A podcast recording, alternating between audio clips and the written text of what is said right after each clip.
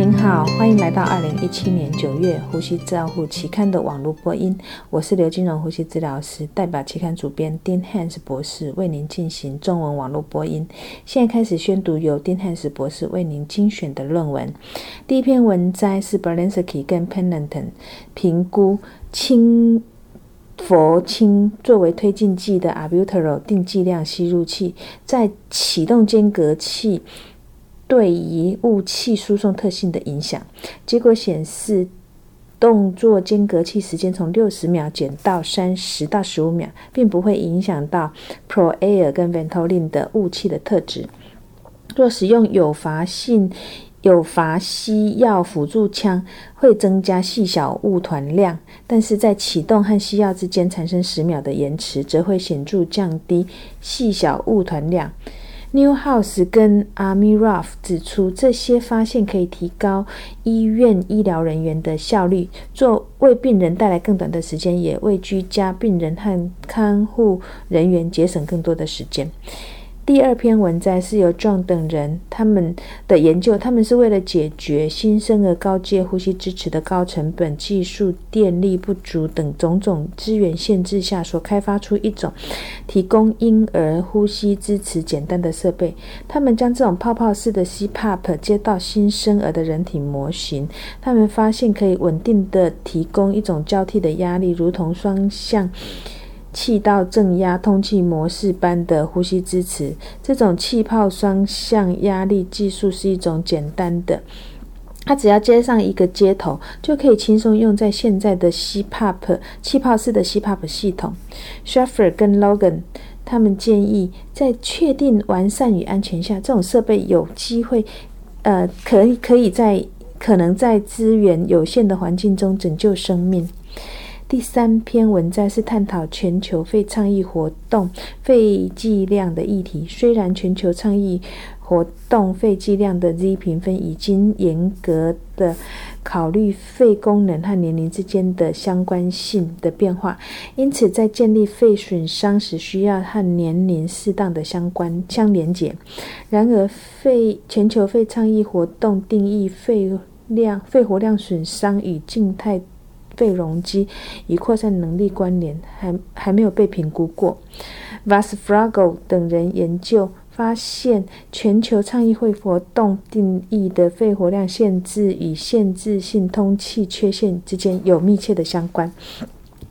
而全球倡议活动定义在气肺气流阻塞与过度通气和空气阻滞机机密相关。两种肺活量损伤与扩散能力下降密切相关。George 跟 Scabby Loud 提出来，尽管作者认为不再需要肺容量作为肺功能判定的项目，但没有更好、更具体的证据之前，以肺活量测定法还是最主要诊断局限肺疾病的项目。第四篇文摘是探讨环境危害与呼吸功能的影响。鉴于环境危害日益增加，军事人员的呼吸健康受到重视，因此 s c a b y Load 等人他们去评估部署在西南亚军事人员肺功能和呼吸的状况。结果显示，军事人员部署前可以确。许多具有活动性肺功肺部症状和异常肺活量结果的士兵，肺量计测量与气喘病时喘鸣和运动耐力有关。这样子可以识别部署人员有关于呼吸道疾病的风险。第五篇文摘是由 Gochico Roger 等人的研究。按目的最主要是在验证以前发表过莫冲震荡测定法参考方程式，以不同在不同的国家而健康儿童来比较莫冲式震荡法，经调整后，这个新的参考的方程式，由于这种震荡。这种脉冲震荡法的参考方程式是稳定的调整，因此可以推荐用于临床和研究的目的。其他方程式微幅调整则强调需要获得当地参考数值。第六篇文摘是由艾伦等人所做的研究，它是用一种小型涡轮机所驱动的呼吸器取代现行 ACLS 指南中要要求使用自行充气带通气。使救援人员能够更加贴近美国心脏协会的 ACLS 技术的指南。结果显示，受试者执行自行充气带通气，在高潮气容积及高峰值压力通气时会有比较大的变化，使用呼吸机停歇的时间也比较低。第七篇文章是由温柔等人评估同轴管路系统和常规管路阻力的差异，结果显示长。同轴管路系统压力差为常规管路的六倍，吸气期也比呼气期高。同轴管路系统的呼吸阻力也比正常规的管路来得高。建议临床使用这种同轴管路系统，应该要好好的考虑这些阻力的问题。第八篇文摘是由 L. Hardy。等人以回溯性世代研究随机对照研究，研究 ARDS 网群评估 ARDS 严重程度和疾病对短期呼病人呼结果的影响。结果显示，基于 PF ratio，就是 PaO2 比上 FiO2 的比值，ARDS 严重程度并不会影响到二十八天的死亡率、呼吸器脱离的天数或未住 ICU 的天数。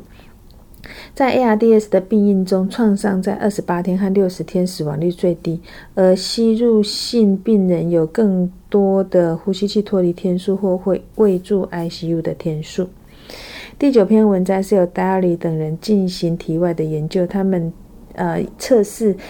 高流量经鼻导管 （High Flow Nasal Cannula） 就是 HFNC 的成人比。使用氦气、氦氧混合气和氧气两种气体推动气雾喷雾设备的成效，结果显示，在三十和五十升每分钟的气雾传送呼吸困难的模式，比安静的安静模式来得大。在